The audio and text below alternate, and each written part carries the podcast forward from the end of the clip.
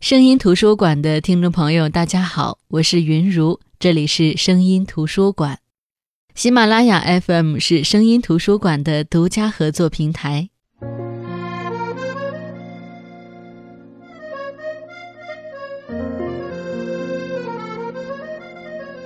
旅行总是被赋予太多的意义，我们好像一定要找一个冠冕堂皇的借口来作为旅行的理由。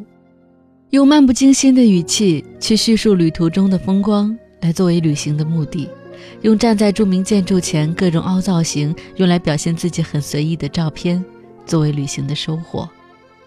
市面上的旅行书，各种各样的都有，有比较实用的旅行指南，这类书是属于我们看过即弃的；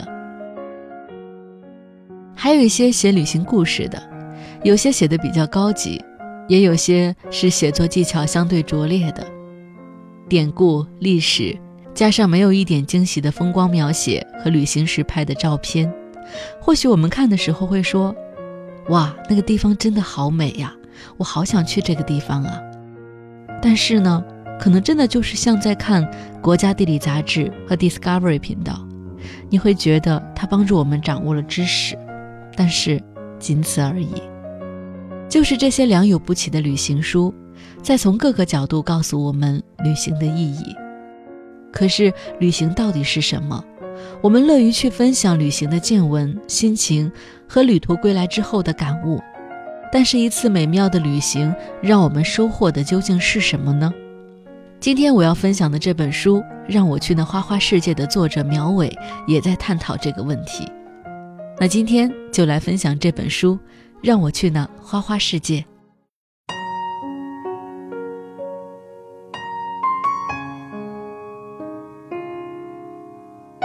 我是真的特别喜欢这本书的名字，它有自身的文字之美，也有作者赋予的出发之美，那种喷薄而出的对美好世界的向往，对旅行在路上的渴望，一下子就通过这八个字展现出来了。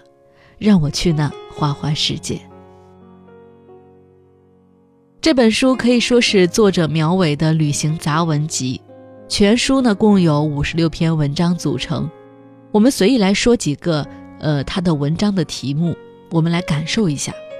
比如说，老无所依的书店；比如，人民还是需要一辆汽车的；再比如，奥本海默的论文和梵高的画；还有。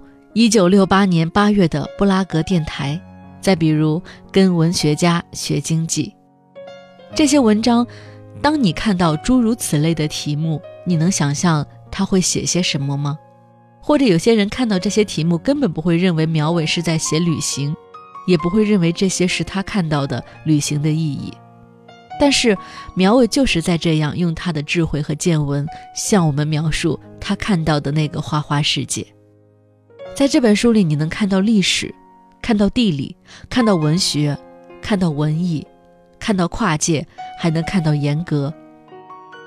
他是在用像诗人一样的眼光，或者说是像摄影师一样的发现的眼光，去在捕捉这个世界的美，然后把这种美展现在我们读者面前。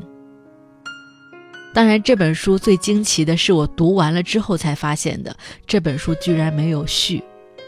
我觉得我读的书也算不少了吧，不知道我是不是以前没有注意的原因。我觉得这是我第一次发现一本书居然没有序言，只是在第一页空白页的右下角写了这么一句话，或者我们可以把它叫做是一首诗，因为这句话占用了三行。他说。我一定能找到另一座更美的城市，另一块土地，另一片海洋。其实这三句话是出自希腊诗人卡瓦菲斯的诗歌《城市》。这首诗在这本书里的第三篇文章，在这里失去生活这篇文章的开头也提到了。你说。我一定能找到另一座更美的城市，另一块土地，另一片海洋。因为我在这里的每一次努力都注定失败。我的心在死亡，就像我无限忧伤的思绪一样。回顾往昔，只看到我生活中阴暗的废墟，还有在这里度过或荒废的时光。你将找不到另一块土地和另一片海洋。这座城市将永远在你心底埋藏。你将回到原来的街巷，你将在原来的市郊衰老，在原来的房屋变得白发苍苍。因为城市总是那同一座，你不必另外寻找，因为它不存在。既没有通路，也没有周讲。在这里失去的生活，你已经将它毁掉。在整个大地上，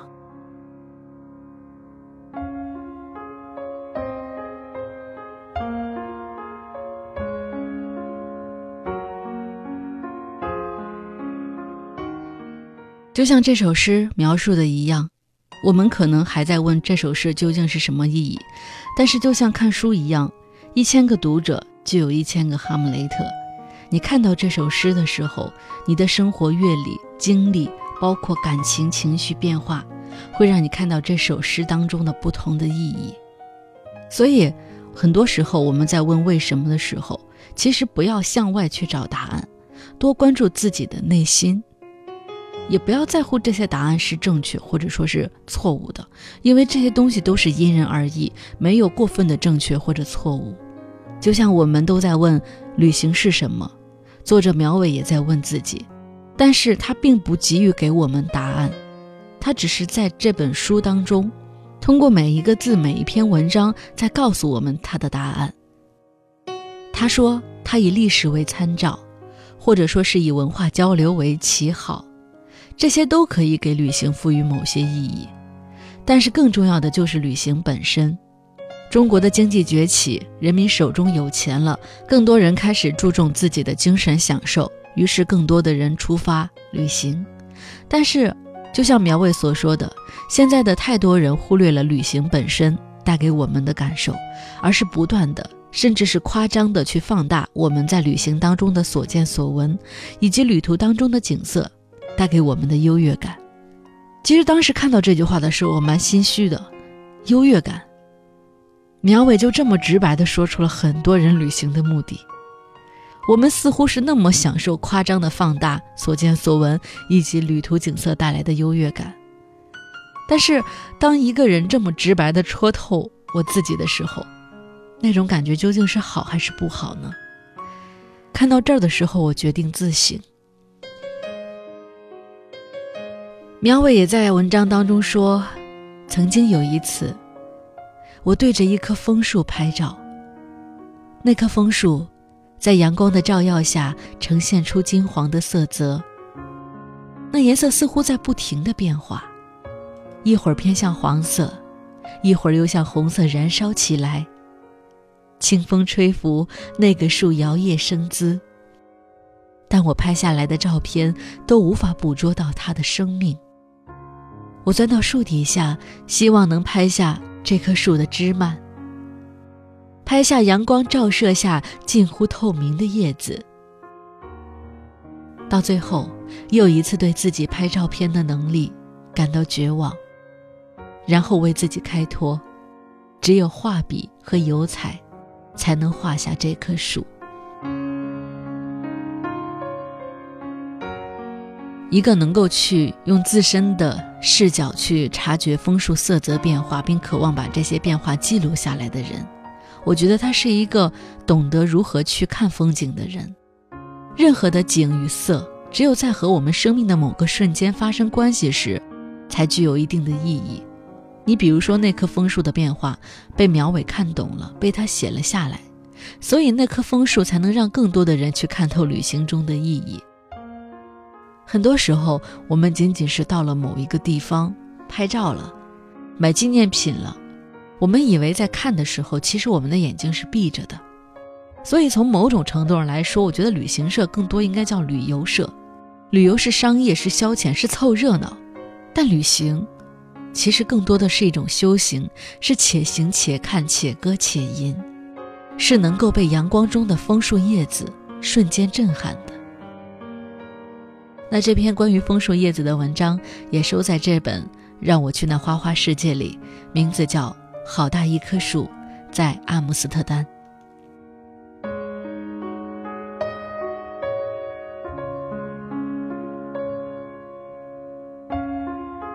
苗伟曾经是三联生活周刊的编辑，他喜欢看书，喜欢旅行，其实也算是非常资深的旅行者，也是一个新晋的小说家。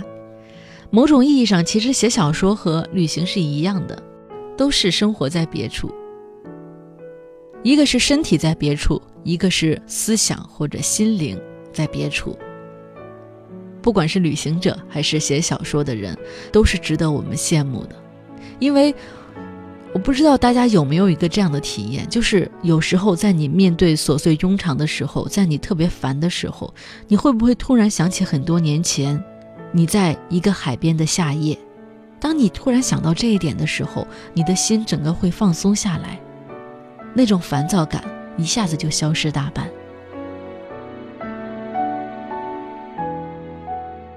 让我去那花花世界这本书卷首有一张照片。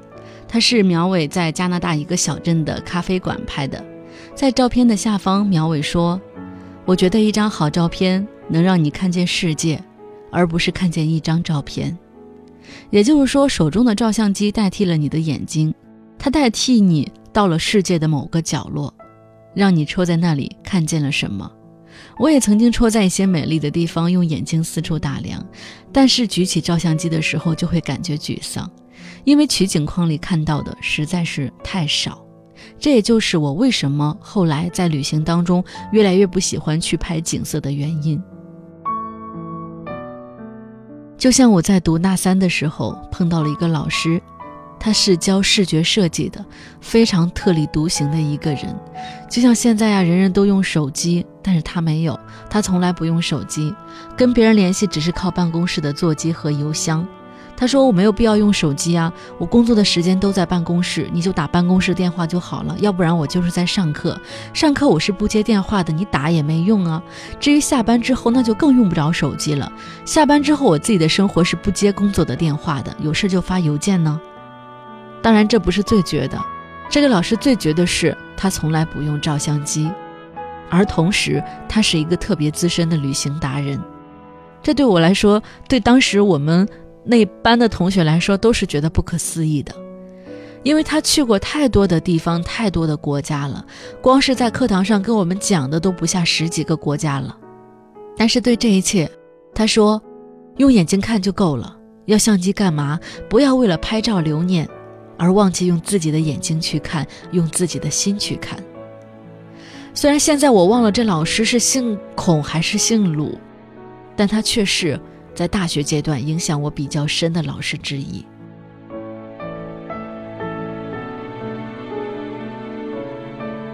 还有一点要跟大家分享的是，这本书开篇的一段，他这么写：“我看过太多甜腻的游记，把世界上众多著名城市或旅游胜地都描绘成美不胜收的地方，哪怕是一次平庸的旅行，也被渲染的格外浪漫。”写作者要是再透露一股傻乎乎的高兴劲儿，那就更让人难受。我记得我当时看这段的时候，还特意把这句话用括号括起来做了一个标记，写上两个字“同感”。就像他说，有些人善于美化自己的故乡，有些人善于美化巴黎、纽约、泰国和菲律宾。我是觉得吧，他们有时候可能美化的不单单是风景，所有的美化也许只是在说。哈哈，我去过那儿。有人说苗伟是一个幽默大师，他很多时候就是在文章的前面，他会跟你循循善诱的说半天，关键时刻给你抖一个包袱，让你一想起来就笑。比如他在书中的第三十一篇文章《孤独星球和 Google 地球》这篇文章，他前面讲了半天，说南极科考队接到了一个任务，要把十二名俄罗斯科考队员运到俄罗斯沃斯托克科考站去。那是最接近南极的科考站，但是在 Google 上搜呢，啥也搜不到，一片白茫茫。描述了很久呢，作者突然说：“有一个中国测绘科学院的专家说，Google 地球上的卫星地图大多是三年前的。他说：“我三年前买的房子早就搬进去了，可是现在 Google 上显示我们家还是一个大坑呢。”看到这儿，我笑了好久。Google 得气死，不知道是他们太慢了，还是我们的国家变化太快了。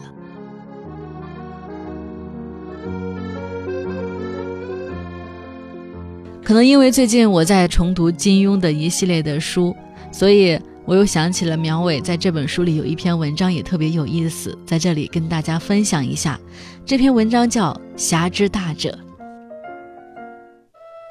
我到香港的第一天晚上，就迫不及待地找了一辆出租车，直奔山顶金庸先生的豪宅。出租车离大门还有半公里。我叫司机停下，从双肩背包里取出我的黑色夜行衣换上。司机问：“你这是要干什么呀？”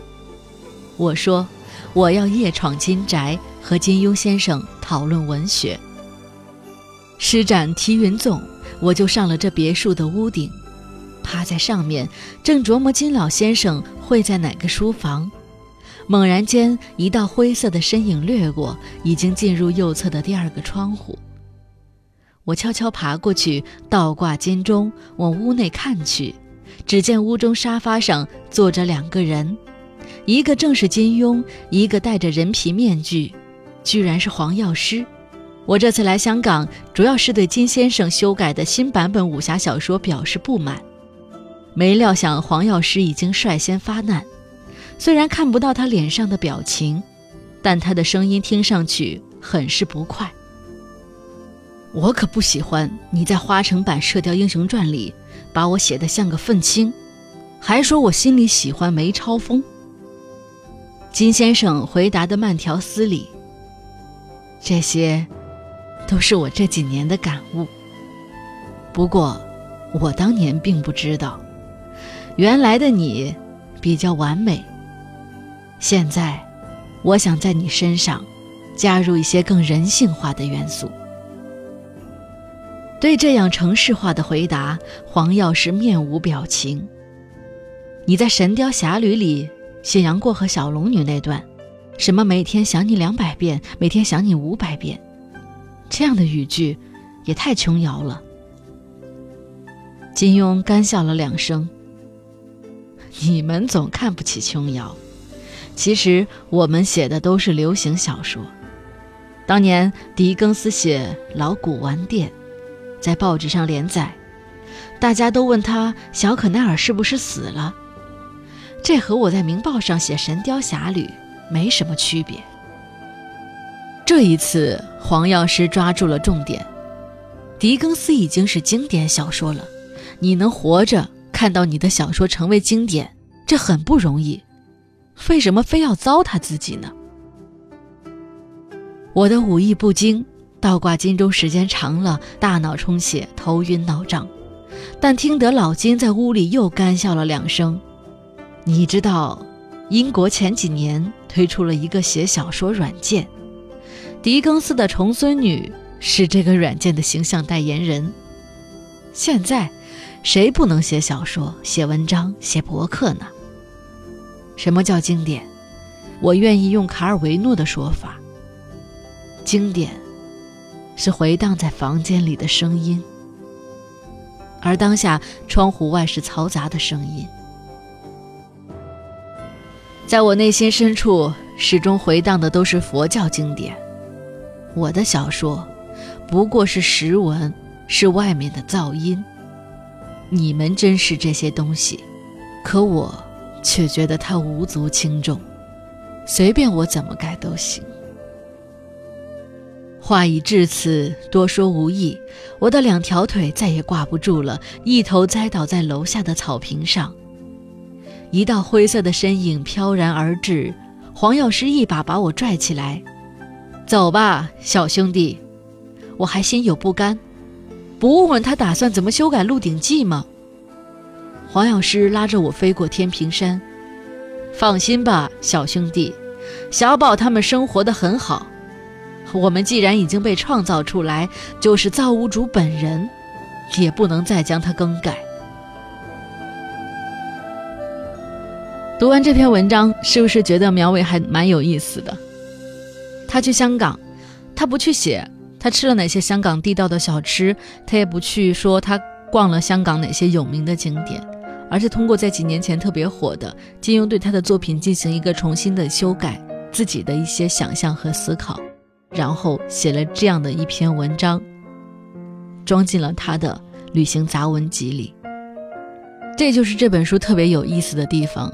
作者在一些未知的可能性和我们的眼睛不容易去发现的领域，让我们感受到了特别多的惊喜，看到了世界非常真实、不做作的一面，也跟随他的文字去体验到了最质朴、最纯真的文人情怀。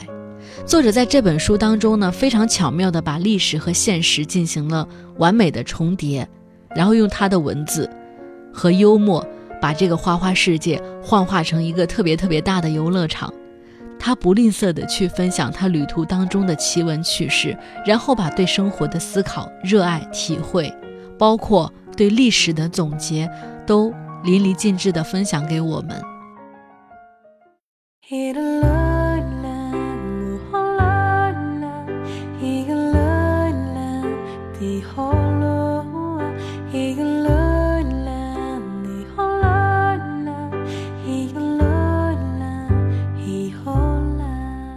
好的，我是云如，这里是声音图书馆。其实这个季节特别适合，让我们去花花世界逛上一遭，用我们的双脚去丈量每一寸陌生的土地，这是我们和花花世界亲密接触的唯一方式。所以走出去看看天，看看地，看看这些平日里被我们忽略的良辰美景，争取用眼睛用心去看，看到一幅幅照片背后的风景。好的，我是云如，这里是声音图书馆。今天分享的是苗伟的《让我去那花花世界》，我们下期再见。